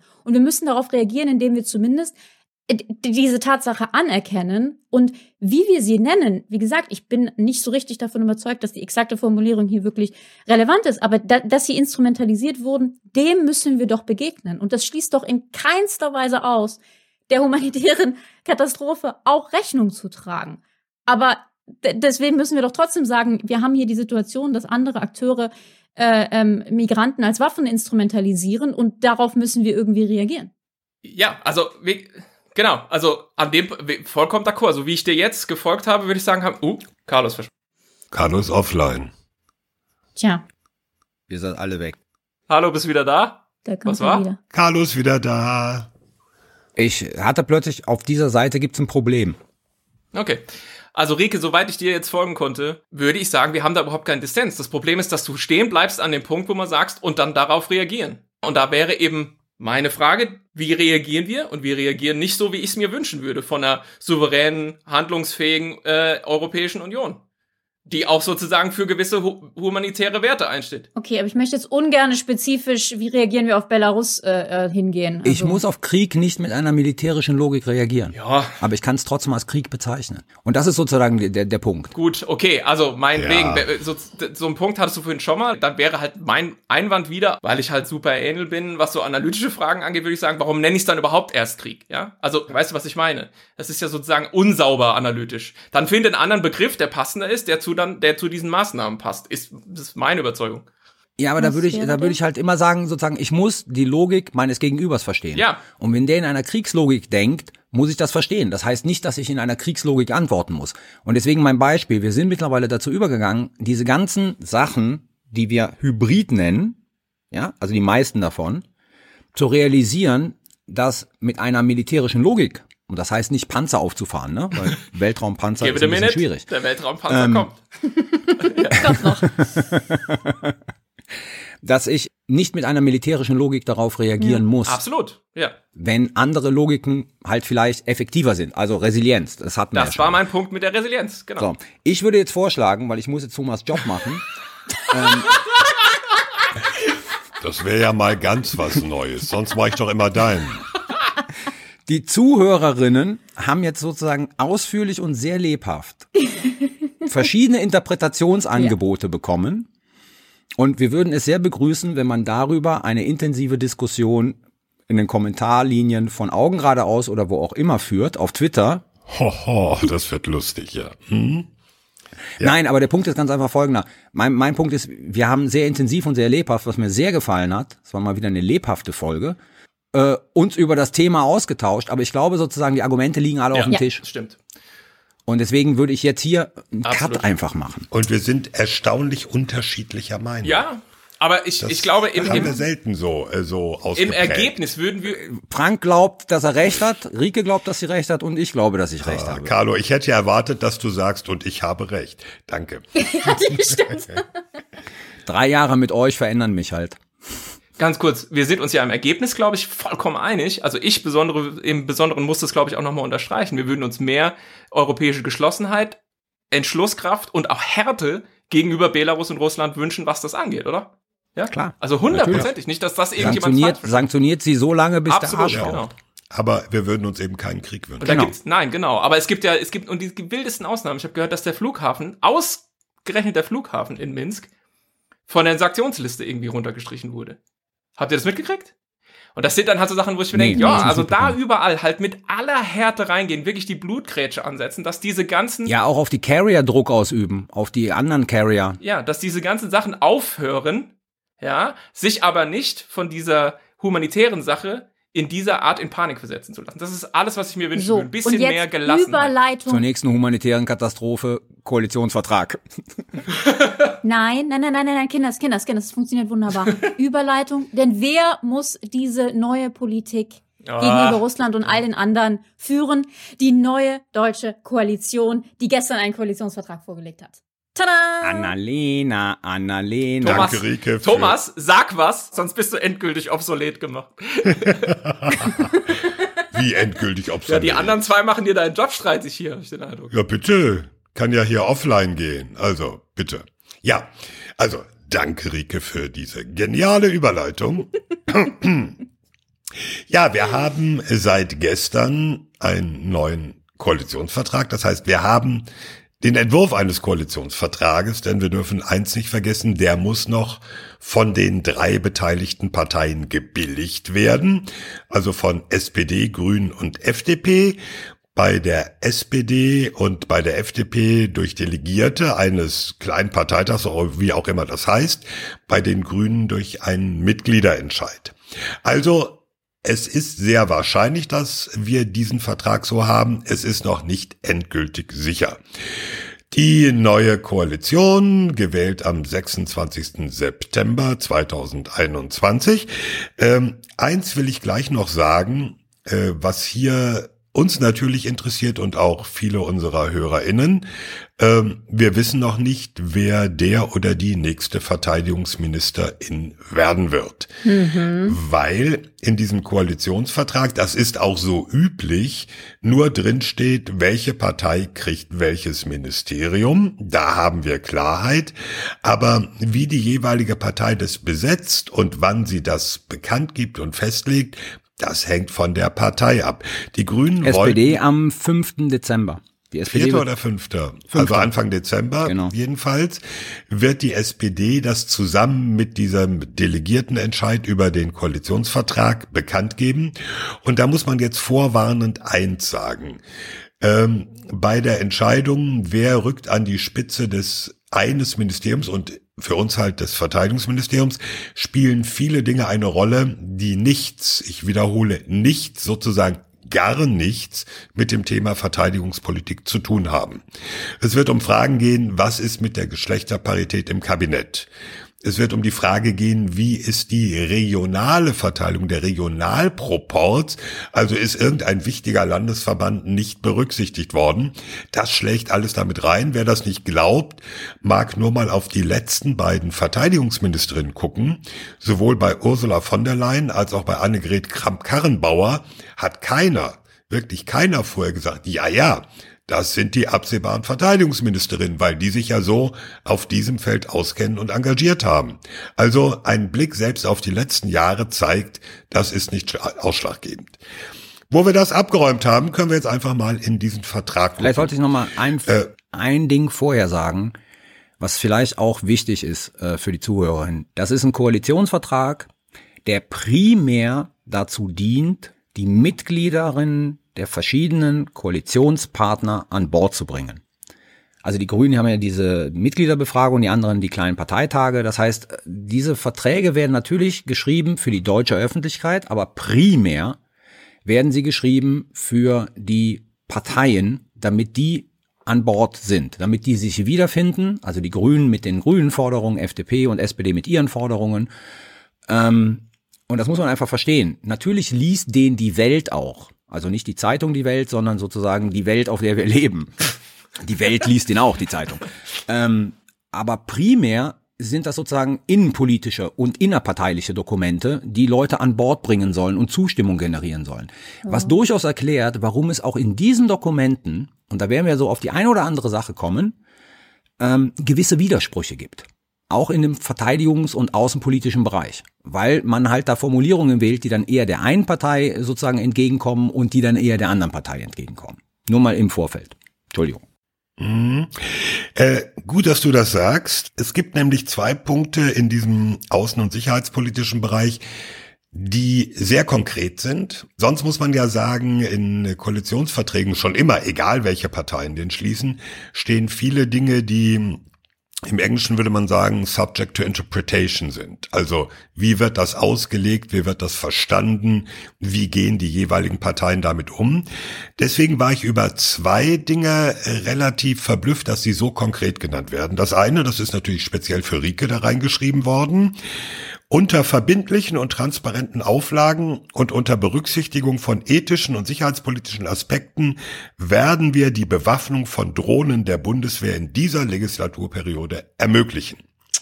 Wahnsinn. Rike, was sagst du? Ich muss sagen, ähm, du, du bist sprachlos. ich, ich will nicht sagen, ich will nicht sagen, ich bin total erstaunt. Aber es ist ähm, so, so, also ich hätte jetzt nicht unbedingt drauf gewettet, ne? Weil wir haben ja bei zwei, zwei der drei Parteien, nämlich SPD und Grüne, waren ja in den letzten ja, zehn Jahren sehr, sehr kritisch gegenüber bewaffneten Drohnen. Äh, stand jetzt natürlich auch nicht gerade in deren in Wahlbe Wahlprogramm, dass sie es haben wollen. Und äh, dass sie jetzt doch natürlich mit diesen Vorbehalten der spezifischen Regelungen, da müssen wir noch gucken, was, was da kommt, aber dass das jetzt da beschlossen wurde, ähm, ja, finde ich schon interessant. Das freut auch sicher die Bundeswehr, die ja eben ja seit mehr als zehn Jahren äh, diese Systeme haben will. Aber es überrascht uns auch nicht, oder? Also ich meine, die Grünen hatten so sich nicht mehr grundsätzlich dagegen ausgesprochen und die SPD hatte diese Fachgruppe da, die genau, dann eine Empfehlung Kommission, formuliert hat, ja. diese Kommission. Und da war ja die Formulierung nahezu eins zu eins, äh, so wie sie jetzt auch im Koalitionsvertrag. Naja, sagen wir mal so. Ja, aber dass es trotzdem so konkret im Koalitionsvertrag steht. Ah, das, das meinst du, sozusagen der ja. Genau, und ja. mhm, es okay. Weniger so, es ist nicht so, dass meine Kinnlade jetzt nach unten gefallen ist, als ich es gesehen habe, aber wir, du musst dir überlegen, wir hatten jetzt schon, was acht Jahre lang die Situation, dass wir eine Koalition hatten, wo die Beschaffung von bewaffneten Drohnen nicht möglich war, während des damals kleineren Koalitionspartners, nämlich der SPD. Und jetzt haben wir eine neue SPD-geführte Regierung und ich, man muss ja was sagen, eins der ersten Sachen, die sie sagen und machen ja, okay. und in den Koalitionsvertrag schreiben, ist, wir, schaffen, wir beschaffen. Eine gewisse Ironie. Ist schon interessant. Ja, verstehe, was heißt. Genau. Ja, so also ich sag jetzt mal ganz blöd, und das ist Aber ein bisschen farfetched, ne? Es wäre natürlich auch extrem komisch gewesen, wenn sich dieser Koalitionsvertrag nicht zu der Frage bewaffnete Drohnen geäußert hätte oder negativ geäußert hätte und die Sozialdemokratie ja, das Verteidigungsministerium bekommt. Wäre ein schlechter Start gewesen. Das ist richtig, aber ah. wenn du siehst, wie die Formulierung in den beiden vorangegangenen Koalitionsverträgen war, da war ja nie die Absage bewaffnete Drohnen nö, sondern war immer werden wir im Lichte der und so weiter prüfen. Ja, ja? klar. Also klar. aber insofern, das Thema war ausgelutscht halt. Ja, klar. Und äh, die andere Geschichte, äh, die auch sehr konkret ist, die auch gut ist für Ärger draußen in der Welt, im Lichte der Überprüfungsergebnisse des Nichtverbreitungsvertrages oder wie wir sagen würden des Atomsperrvertrages und in ja, danke, Frank. Und in enger Absprache mit unseren Alliierten werden wir als Beobachter nicht als Mitglied bei der Vertragsstaatenkonferenz des Atomwaffenverbotsvertrages die Intention des Vertrages konstruktiv begleiten. Da siehst du schon in der Formulierung, dass Ärger antizipiert ist. Ja, ja, ja. das Weil ist klar. dieses extra Betonen nicht als Mitglied. Ja? Fand ich in auch Klammern schön. steht das drin. Genau, das in Klammern steht da ja, nicht steht als Mitglied. Drin, ja. weißt du schon sozusagen, die wissen, das wird echt ein Right werden. Ja. ja, aber da, da finde ich dann auch interessant, dass eben nicht gesagt wird, wir prüfen oder also wir überlegen oder wir könnten, sondern werden wir als Beobachter, also die Erklärung, wir werden Beobachter im Atomwaffenverbotsvertrag. Ja, aber auch nochmal, das ist eine zentrale Forderung von zwei der drei Parteien gewesen. Die FDP Klar. hat das gefordert Klar. und die Grünen haben das gefordert. Mhm. Ja. Mhm. Können wir gerade mal ein ganz bisschen Kontext hier geben für diejenigen, die vielleicht unsere Diskussion zu den Wahlprogrammen oder zu nuklearen Teilhabe oder die, all diesen Themen nicht gehört haben, weil das hängt ja alles zusammen. Also quasi, was diese Regierung jetzt sagt, ist, wir wollen Beobachter werden in diesem Atomwaffenverbotsvertrag. Der Atomwaffenverbotsvertrag möchte Atomwaffen auf der Welt abschaffen. Ja. Richtig, Frank? Ziel ist Global Zero, wir ja. wollen die gar nicht mehr. Sag doch nochmal die Folge, so. wo Frank das erklärt hat. Hast genau, da hatten wir eine Folge, ist noch nicht so lange her. Ich such's mal raus, sprich weiter. Und warum ist das interessant und relevant? Weil ja, auch das haben wir diskutiert, aber ich möchte es nochmal betonen, weil ja Deutschland Teil der NATO ist. Die NATO ist eine nukleare Allianz. Und die NATO im Übrigen ist auch ge gegen diesen Atomwaffenverbotsvertrag, genau deswegen. Und wir sind nicht nur eben Teil der NATO, sondern auf deutschem Boden sind auch amerikanische Atomwaffen stationiert. Das ist diese sogenannte nukleare Teilhabe. Auch die haben wir schon lange diskutiert. Ähm, und sprich, es gibt da so eine gewisse Gemengelage. Und was dieser Koalitionsvertrag meines Erachtens relativ gut hinbekommt, ist, sie, meines Erachtens sagen sie letztendlich schon, dass mit dem, mit der Tornado-Nachfolge sie wohl eher in die Richtung gehen, dass die nukleare Teilhabe Deutschlands wahrscheinlich erstmal weitergeführt wird. Das ist nicht so genau, ganz explizit. Das ist der Punkt. Also es steht nicht drin, wir halten fest an der nuklearen Teilhabe, sondern es wird ein bisschen durch die Hintertür formuliert an zwei Stellen. Genau. Äh, ja. Zum einen, äh, wir wollen eine Mitsprache in der NATO behalten, was den Einsatz von Atomwaffen angeht. Und der andere Punkt ist, wir werden ein Nachfolgesystem, wir werden, nicht wir wollen, wir prüfen, wir werden ein Nachfolgesystem für den Tornado beschaffen. Und wir werden den Beschaffungs- und Zertifizierungsprozess für die nukleare Teilhabe sachlich und gewissenhaft begleiten. Genau. So. Und was genau. heißt das? Darf, ich, darf ich ganz, das ganz kurz ergänzen? spannend. Ich würde gerne weiterführen, weil das ja, fand ich nämlich. Du, aber mir geht es darum, nochmal den Teil zur NATO vorzulesen.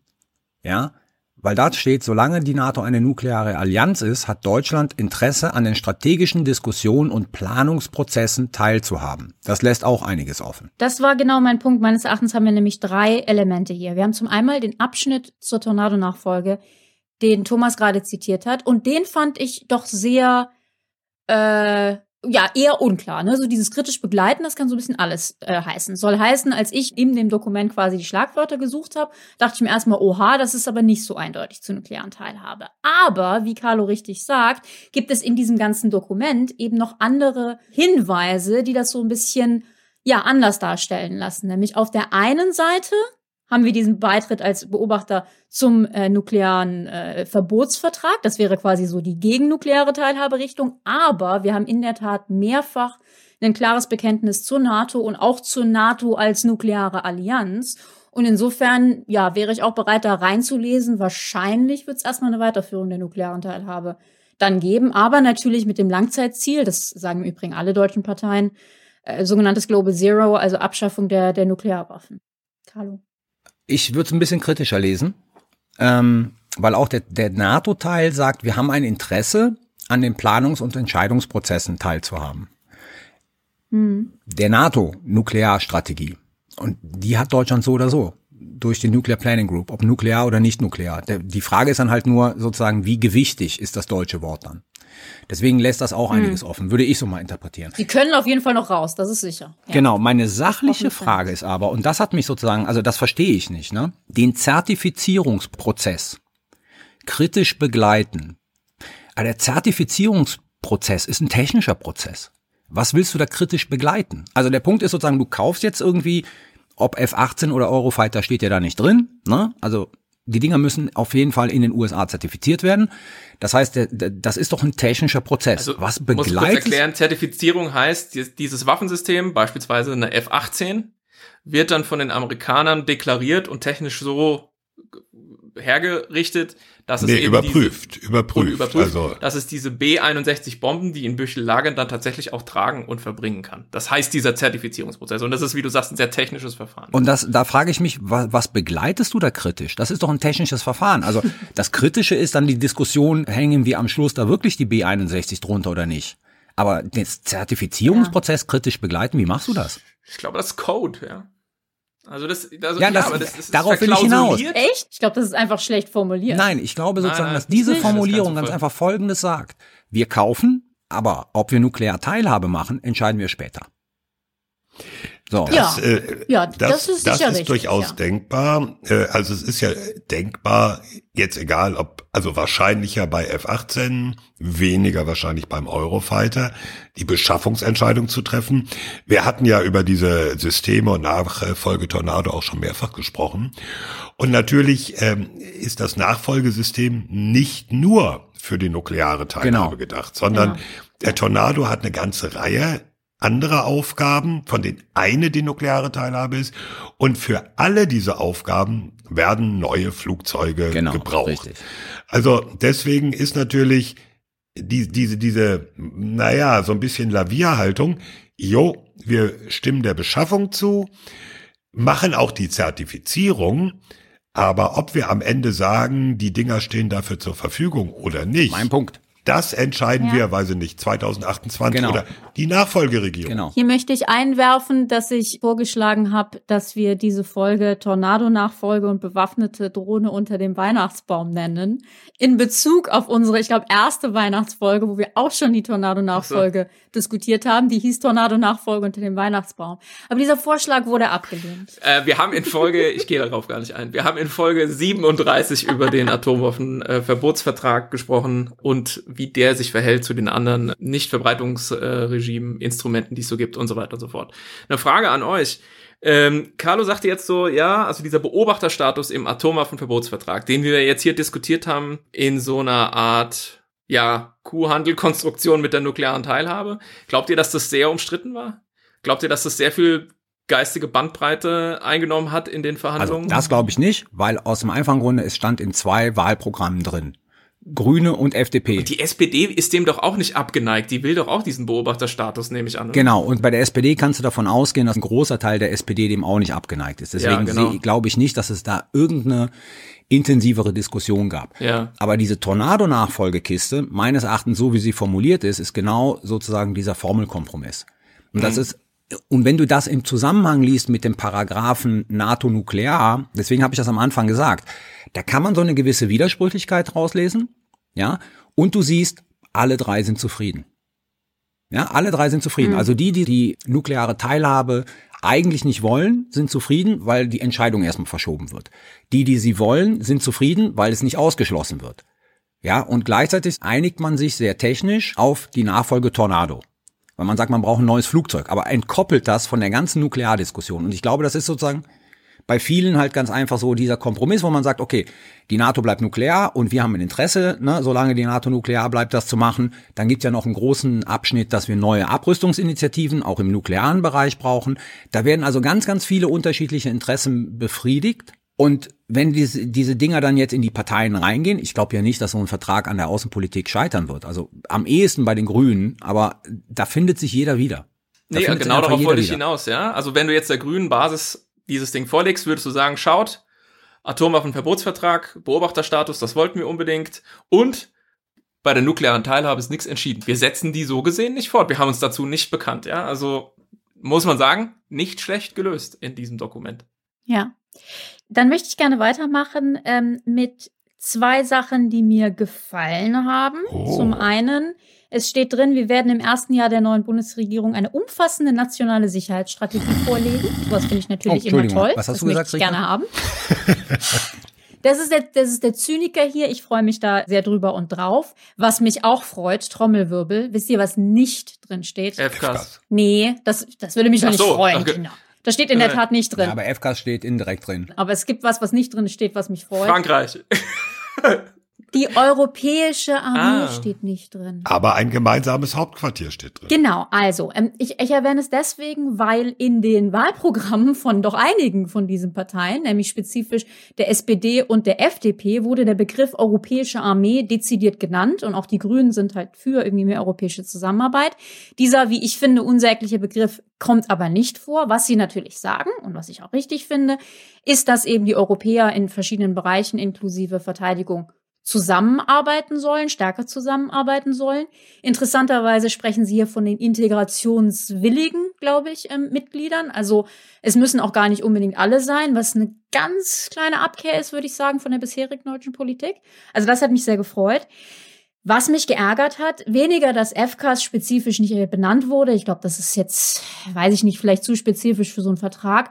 Aber Frankreich kommt fast gar nicht vor. Also ich glaube, nee, aber nee, nee, aber nicht nur von wegen, das finde ich schade, sondern im Vergleich vor vier Jahren ist das total krass, weil vor vier Jahren wurde Frankreich und Französisch 22 Mal genannt. In diesem Koalitionsvertrag kommt es dreimal vor. Das fand ich krass. Ja, aber Frankreich ist sehr wichtig. Äh, äh, Frankreich kriegt eine herausgehobene Stellung unter den unter den Partnern. Ja, ist ja auch ein herausgehobener Partner. Wollte gerade sagen, die Zahl macht's ja nicht. Wenn da 22 mal steht, Frankreich ist doof, dann ist auch nicht gut. Ja?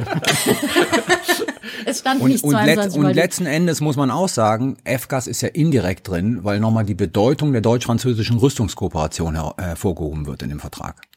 So. Ja. Fand ich erstaunlich schwach. Ich muss allerdings direkt berichten, dass ähm, was in der französischen Presse stand und auch der Europaminister in Frankreich hat sich schon geäußert und die finden es wohl alle ziemlich gut. Insofern, vielleicht bin ich damit auch alleine. Ich möchte mal in Klammern eine Anmerkung machen, bei was aus diesen Rüstungsprojekten auch ein Ausfluss ist oder damit zu tun hat. Das Wirtschaftsministerium geht ja nun an die Grünen.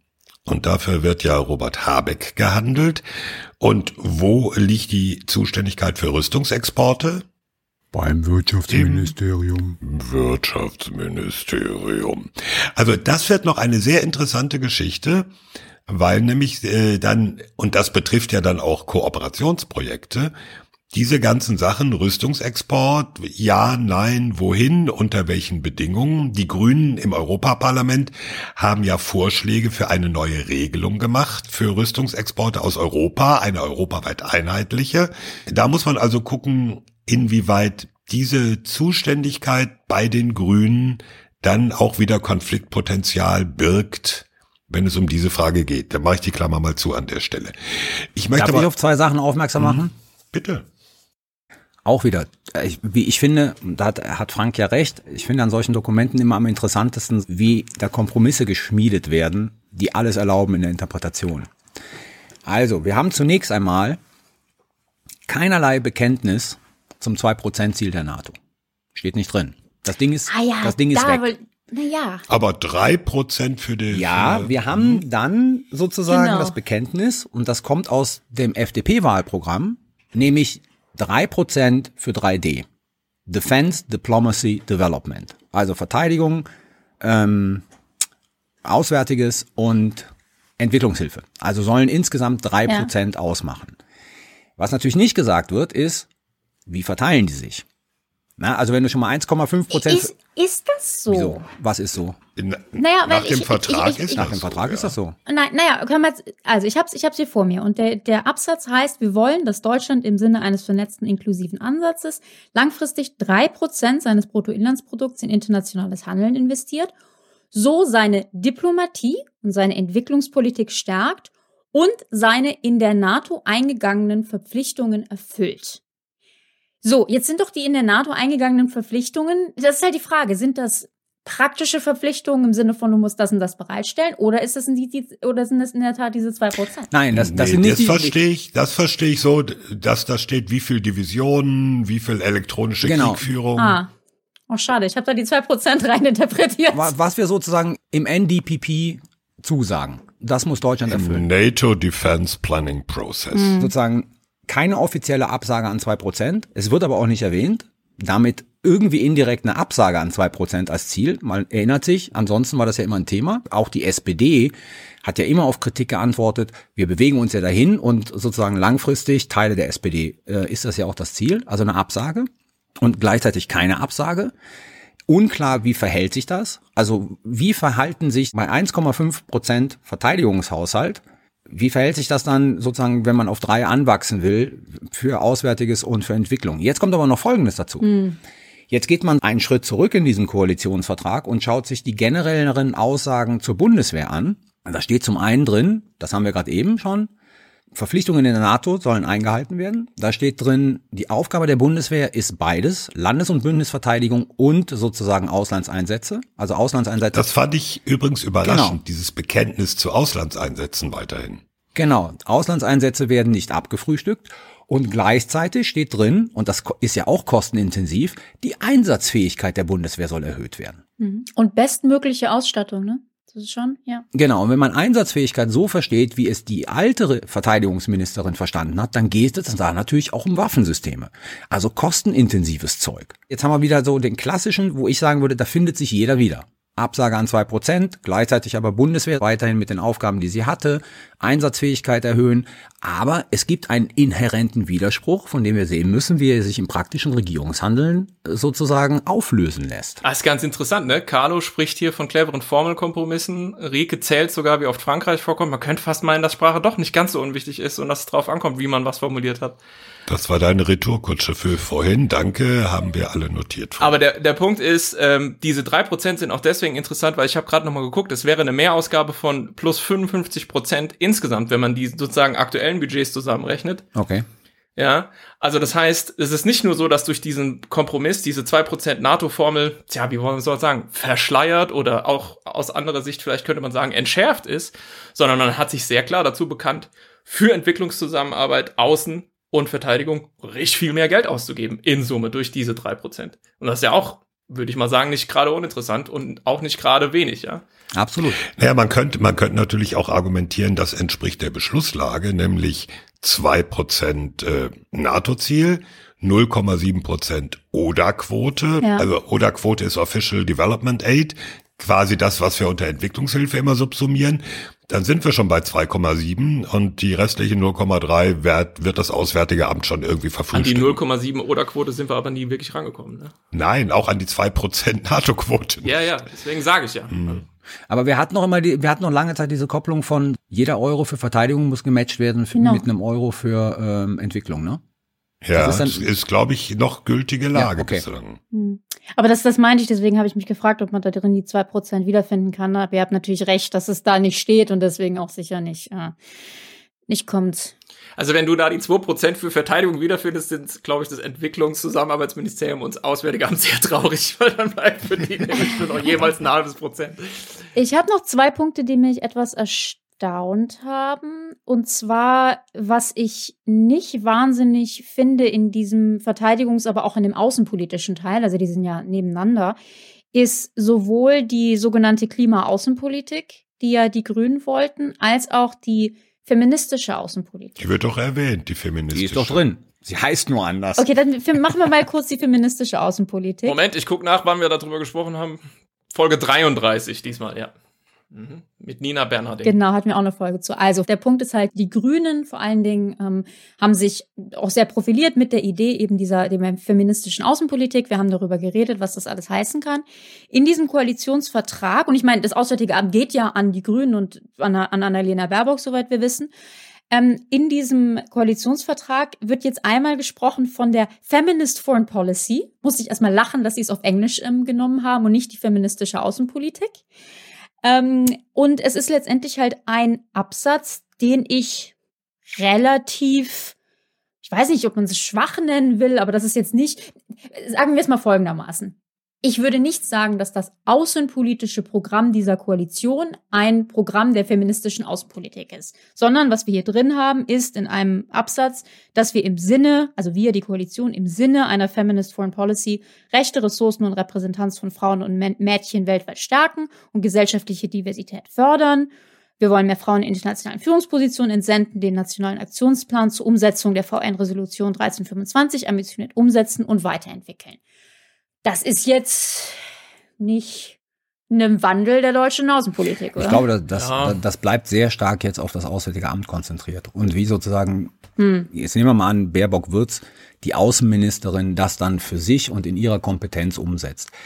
Witzigerweise, wenn Presseberichte stimmen, dann hat sich ja die FDP gegen den Begriff feministische Außenpolitik gewehrt. Und der Kompromiss war, man nennt es Feminist Foreign Policy, was ich Knaller. hilarious finde. Also ich habe jetzt, ich, ich habe jetzt gerade überlegt, ob ich äh, den alten Koalitionsvertrag danach mal durchsuche. Äh, ich habe es im Vorfeld nicht gemacht und ich mache es jetzt auch nicht schnell, aber ich vermute, dass eben zum Beispiel so eine direkte Referenz auf die VN-Resolution 1325 da nicht zu finden ist. Also ich glaube, das sind so, würde ich dir schon recht geben, das ist jetzt kein Paradigmenwechsel oder so, aber das sind eben so so kleine Signale und so Marker, die halt gesetzt werden. Und für viele mhm. ist es sehr, sehr wichtig, dass man auf 1325 halt nochmal explizit abhebt, weil genau. das schon eine wichtige Resolution ist, die sehr, sehr viel sagen wir mal, auch handlungsleitende Wirkung in den Ministerien äh, entfaltet. Nicht nur im Außenamt, auch zum Beispiel im BMVG ist das ein Thema. Ja. War aber drin. War drin? Ja, vor vier Jahren. Ah, ja. Wir setzen, ah. wir setzen den zweiten nationalen Aktionsplan zur VN-Resolution 1325 für eine gleichberechtigte Mitwirkung von Frauen in der Krisenprävention, Konfliktbewältigung und Frieden, Friedenskonsolidierung um. CDU, CSU, SPD. Ja, und jetzt setzen wir, jetzt setzen wir ihn ambitioniert um und entwickeln ihn weiter. Das ist das, was ich meine. Ja, ja aber, aber der Punkt ist, mein Argument war ein anderes. 1325 ist ja für außen. Ja, also als Leitlinie der Außenpolitik. Feminist ja, ja, Foreign Policy ist ja auch viel nach innen.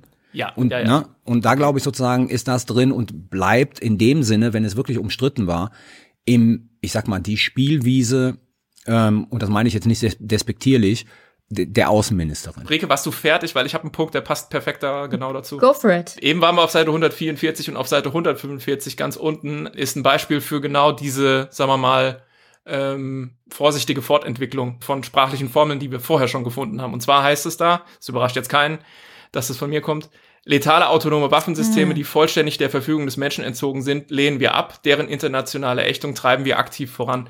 Ist der. Ist doch fast wortgleich mit dem vorherigen. Genau, sehr ähnlich. Äh, wir betreiben es jetzt irgendwie aktiv voran. Also das, das ist neu. Aber es ist, ähm, kein großer Schritt nach vorne, sondern eher eine Weiterentwicklung von Konsenspositionen, die man vorher schon gefunden hat. Und ich vermute eben auch, dass für solche Themen, also gerade jetzt so diese Autonomien, Waffensystem, einfach auch nicht viel Bandbreite da war, um sich darum irgendwie noch groß zu kümmern, weil mhm. da hatte man vermutlich einfach auch noch wichtigere Themen aus Sicht der Verhandlerinnen und Verhandler, die man vorher irgendwie abräumen musste. Also ich hätte mir hier mehr, etwas mehr und mehr Präzision gewünscht an dieser Stelle, aber ich verstehe, dass dieser ganze Vertrag so funktioniert. ich möchte halt den sagt, Punkt von Frank aufgreifen, weil ich glaube, Frank ich, ich möchte mal kurz sagen, im Vorgespräch habt ihr alle gesagt, Koalitionsvertrag, naja, reden wir kurz drüber, dauert ja nur ein paar Minuten. ja, okay, ja. Nur so mal zur Erinnerung, ja? Nein, haben wir nicht gesagt. Aber ich will jetzt mal ganz kurz, was Frank gesagt hat, finde ich einen sehr wichtigen Punkt. Also, wenn ich diesen Koalitionsvertrag lese, dann ist der von einer großen Kontinuität zu den Grundlinien deutscher Außenpolitik in den letzten zehn Jahren gekennzeichnet. Da gibt es vorsichtige Ansätze der Weiterentwicklung, aber ich finde da nichts, wo ich sagen würde, wow, das ist ein Bruch zu dem, was in den letzten 16 Jahren war. Hm. Ja, also es wird alles im Prinzip fortgeschrieben mit eigenen Nuancen, aber nichts wird sozusagen grundsätzlich revidiert, in Frage hm. gestellt, etc. pp. Ja, naja. Und jetzt kommt die ultimative Binse. Es hängt natürlich jetzt dann extrem davon ab, was daraus in der Praxis gemacht genau. wird. Du kannst, ja, da ist logisch. viel Ellbogenfreiheit Klar. drin. Du kannst diese Sachen natürlich sehr aktiv und ambitioniert vorantreiben und bei vielen Dingen dich an die Spitze setzen von bestimmten Bewegungen. Aber du kannst auch einfach so mitschwimmen und sagen, ja, wieso haben wir doch erfüllt? Stand ja drin. Wir haben halt aktiv teilgenommen. So, okay. Ja. ja. Ich möchte das an einem anderen Punkt kurz noch aufgreifen. Ähm, ein Satz, der, naja, hätte auch vorher schon drinstehen können im anderen Koalitionsvertrag, aber so, die Strukturen der Bundeswehr müssen effektiver und effizienter gestaltet werden, mit dem Ziel, die Einsatzbereitschaft zu erhöhen. Ich glaube, da sind so ziemlich alle Parteien im mhm. Bundestag äh, mit, mit wenigen Ausnahmen dafür. Aber dann Dazu unterziehen wir Personal, Material und Finanzen einer kritischen Bestandsaufnahme. Next Reform incoming. Ja, das kann ja nun alles heißen. Das kann heißen, die Bundeswehr wird verkleinert, sie kriegt mehr Geld, sie kriegt weniger Geld. Also das ist eine Formulierung, die lässt in alle Richtungen alles offen. Und das Beschaffungswesen soll modernisiert werden. Oh ja, auch ein guter Dauerbrenner seit, ich weiß nicht. Good luck with that. Und wir kaufen, wir kaufen off the shelf da, jetzt kommt's drauf an wieder, ne? Was machst du daraus? Da möchte ich mal sehen, wie die deutsche Rüstungsindustrie auch diesen Akteuren mit beiden Füßen in den Rücken springt. Off the shelf heißt, man kauft Dinge, die am Markt einfach verfügbar sind und entwickelt nicht mit der deutschen Rüstungsindustrie zusammen irgendwelche speziellen Projekte, die ja. eben auf zu, zugeschneidert sind auf Bedarfe der Bundeswehr. Das heißt off the da shelf. Da gucken wir dann zum Beispiel in den Norden Deutschlands, wo eine Werftindustrie an der Küste ist. Und wir haben das ja in den im vergangenen ein, zwei Jahren erlebt, wie die auch die Abgeordneten aus diesen Regionen natürlich sehr ungehalten wurden, wenn irgendwas gekauft wurde, was nicht von einer deutschen Werft entwickelt und gebaut wurde. Oder wenn Tanker einfach nur modernisiert werden sollten und nicht komplett von Grund nee, auf neu. gestrichen, noch nicht mal modernisiert, gestrichen und das gestrichen in Polen. Und nicht, von, und nicht komplett von, von Grund auf neu gebaut wurden, wo der Unterschied mal schlappe 720 Millionen Euro ist die die Marine sicherlich für andere Sachen hätte gebrauchen können. So. Schweigen. Ich habe noch einen Punkt, der nur tangential äh, da rein gehört, aber der interessant ist. Okay, weil ich, Thomas ist, Thomas, es tut mir leid, ich habe nämlich voll die geile Idee für eine Abmoderation. Oh, Alter. so, und jetzt macht Carlo das Fazit und dann ist alles durcheinander. Ich sag noch einen Satz, den ich cool fand, Seite 18. Ich zitiere, biometrische Erkennung im öffentlichen Raum sowie automatisierte staatliche Scoring-Systeme durch KI sind europarechtlich auszuschließen. Zitat ja, Ende. das ist sehr schön. Das, das gefällt mir. Mir auch. Bin nur gespannt, ob das umsetzbar ist. Mein letzter Punkt ist, die haben sich geeinigt, ich erwarte nicht viel davon, aber sie haben sich geeinigt auf einen Untersuchungsausschuss zur Kabul-Evakuierung. Halte deshalb nicht viel davon, weil natürlich einer der beteiligten Akteure aus der jetzt Kanzlerpartei kommt, den man sicherlich nicht an den Karren fahren wird. Aber man hat sich auch geeinigt auf eine Enquete-Kommission unter Einbeziehung von Wissenschaftlern, die den Afghanistan-Einsatz untersuchen soll. Hast du schon eine Einladung? Und zwar nicht nur, ich werde glaube ich keine bekommen, ähm, und zwar nicht nur historisch, also im Prinzip, was ist in Afghanistan, sondern die daraus ableiten soll, was zukünftig anders zu machen ist bei Einsätzen. Und jetzt kommt nochmal der entscheidende Punkt. Die Einsätze werden generell auf den Prüfstand gestellt. Alle. Also da reden wir nicht nur über die Vernetzten, sondern wir reden auch über die rein Bundeswehreinsätze. Und es sollen Exit-Strategien erarbeitet werden für diese Einsätze. Und jetzt kommt der Franks Punkt. Das sind alles Aufträge. Die werden abgearbeitet. Und die entscheidende Frage ist, wird das nur Papierschwärzen, damit man sagen kann, check, haben wir gemacht? Oder werden daraus dann auch wirklich operative und strategische Konsequenzen gezogen? Das, was wiederum dann eine politische Frage mit Streitpotenzial ist. Tja. So, Rike wollte meinen Job mir weiter streitig machen. Willst du? Äh, nein, nein, nein, ich pack das. Thomas, ich pack willst das du ein Fazit in, machen? Genau, ich pack das jetzt in mein Fazit. Ich überlasse dir deine deine Abmoderation. Alles klar. Rike, mach doch mal ein Fazit. Ja, ähm, ja, das war eine sehr äh, interessante, ähm, wie sagt man, äh, launige, aber auch äh, Folge, in der wir uns durchaus ähm, uneinig waren und gestritten haben. Wir hatten wieder zwei Themen.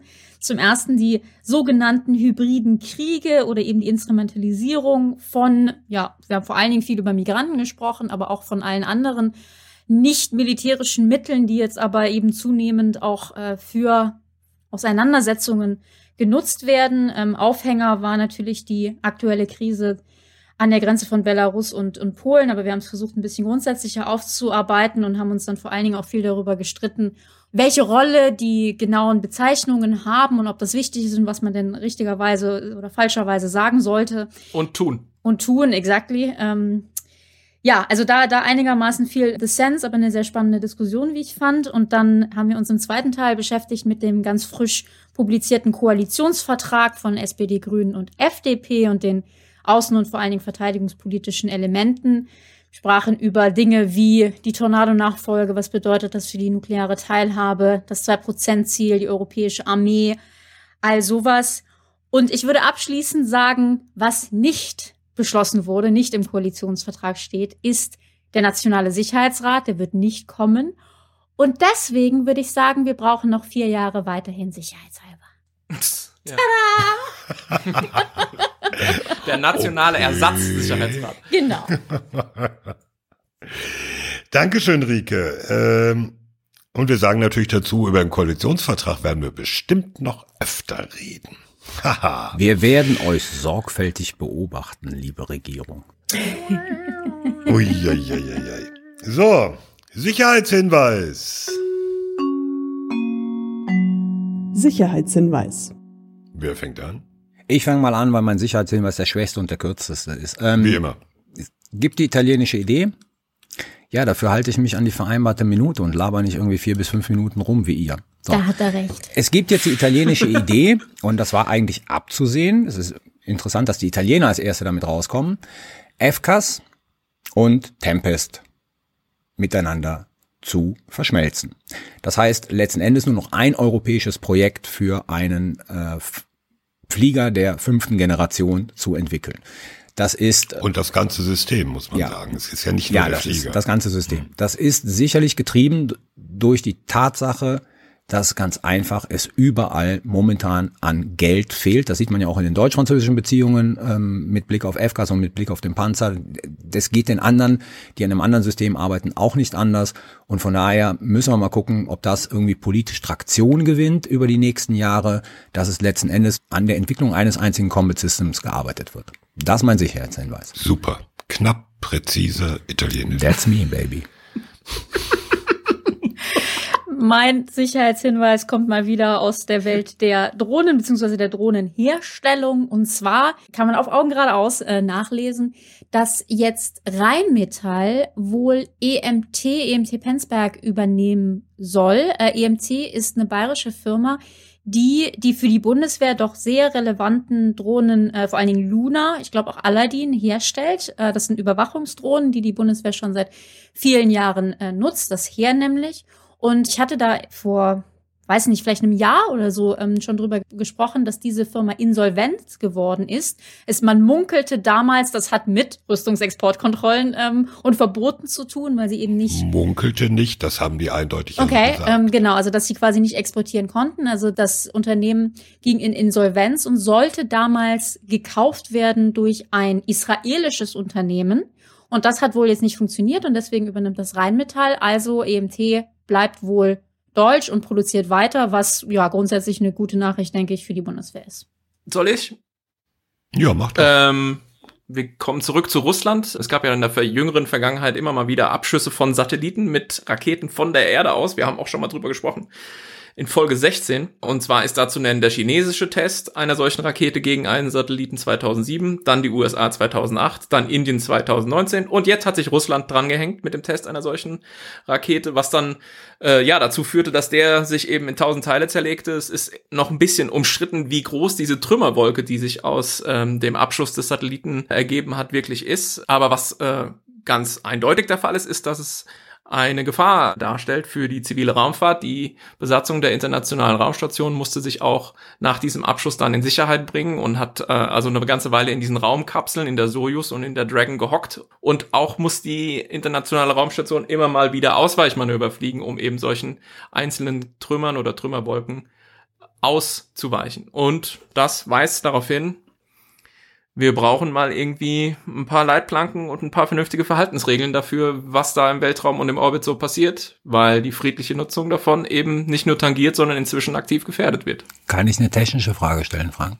Klar wenn du sowas machst, ne? Also mhm. nicht so dumm rumlabern wie du tust, sondern so einen Satelliten abschießt. Mhm. Kann man eigentlich modellieren und berechnen, äh, wie sich der Debris verbreitet? Weil was mich irritiert an der Sache ist, dass die Russen Satelliten abschießen und ja, damit großen vor allem noch. Das ist ein Riesentrümmerteil, was sie abgeschossen haben. Und damit eine Raumstation gefährdet, wo ihre eigenen Leute drin sind und die sie selber mitfinanzieren. Das puzzelt mich so ein bisschen. Genau, also das ist jetzt so die Umdrehung, die ich hier nicht eingebaut habe. Am Anfang war das so, dass man die Flugbahn der Rakete kannte und die Flugbahn dieses Satelliten und daraus dann extrapoliert hatte, okay, ähm, so und so wird diese Trümmerwolke aussehen, die, die wird so und so groß sein, die die Geschwindigkeit haben und sich in dieser Form bewegen. Und das sah am Anfang tatsächlich sehr, sehr problematisch aus, weil man von mehreren tausend Trümmern ausging, zum Teil kleinen Trümmern, äh, die tatsächlich einen sehr ungünstigen Orbit gehabt hätten. Inzwischen, aber auch das ist sicher noch nicht definitive Informationen geht man davon aus, dass es doch deutlich weniger Trümmer sind, nur zwei bis 300, weil wohl die Annahme über die Geschwindigkeit der Rakete falsch war. Also man könnte jetzt unter Umständen sagen, unter Umständen haben die Russen ähm, hier nicht ganz in der Art verantwortungslos gehandelt, wie man es zuerst befürchtet hatte. Es ist aber trotzdem so, dass natürlich auch von diesen zwei, drei, 400 äh, Objekten, von denen man zum jetzigen Zeitpunkt ausgeht, absolut für die internationale Raumstation, wo gerade zwei Kosmonauten drauf sind, eine Gefahr ausgeht. Das heißt, der Punkt bleibt schon bestehen, warum Russland sowas macht, ist einigermaßen rätselhaft, ja. Und es gibt sogar, aber das ist jetzt Gerüchteküche, es gibt das Gerücht, dass die Raumfahrtagentur der Russen gar nichts davon wusste. Das heißt, man hat im Prinzip auch die Kosmonauten im Dunkeln gelassen und die wurden dann sozusagen in die Sojus gepfiffen, genau wie die an ganzen anderen auch, auch gerade ein Deutscher oben, der Herr Maurer.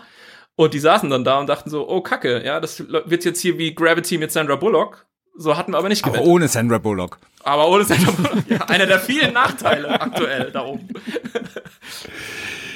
Ich komme mal wieder zurück äh, auf die Erde und in die Niederung und zu der anderen großen Krise, die wir haben, Stichwort Corona. Die Bundeswehr hat seit dem gestrigen Mittwochabend eine Impfpflicht, äh, technisch gesprochen eine Duldungspflicht für Soldatinnen und Soldaten, die Corona-Impfung hinzunehmen. Das gab es seit März schon für die Soldaten, die in einen Auslandseinsatz gingen. Und jetzt, das war alles so ein bisschen kompliziert, warum kann man nachlesen, wollen wir hier nicht vertiefen. Jetzt gibt es sie auch für alle.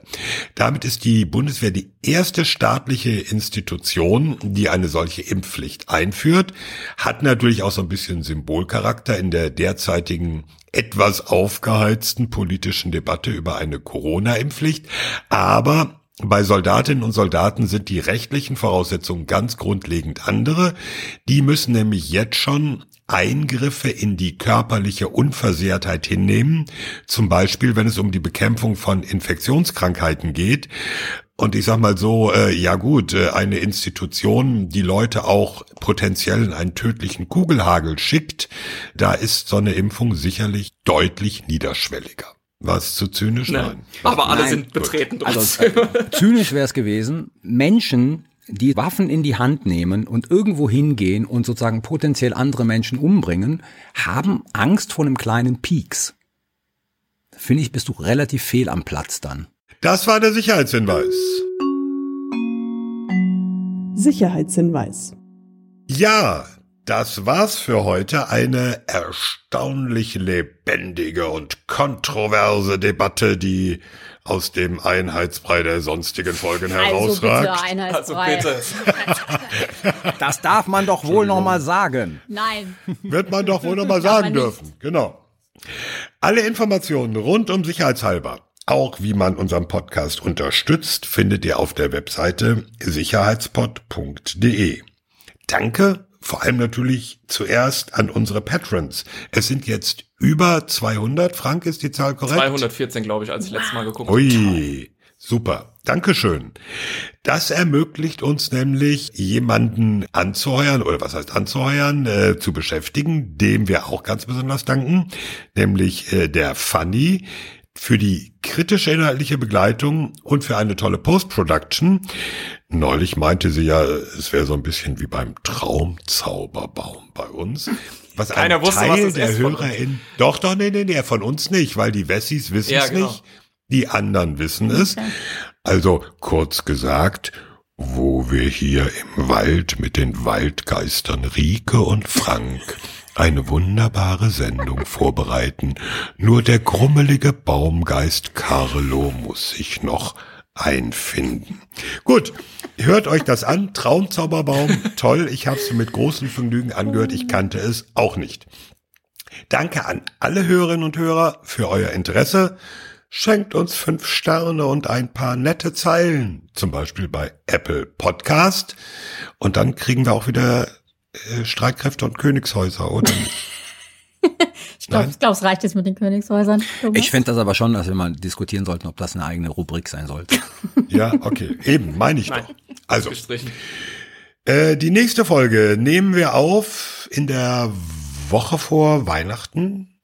Da sind wir noch äh, über die Form am Debattieren. Wir können auch eine Weihnachtstraum-Zauberbaum-Folge machen. Nein, wollt ihr nicht, okay. Lass es enden. Wie, wie auch immer. Bleibt bis dahin gesund, passt auf euch auf. Es verabschieden sich Thomas Wiegold auf Twitter, at Thomas-Wiegold. Ulrike Franke auf Twitter, at Rike Franke. Frank Sauer auf Twitter, at Dr. Frank Sauer.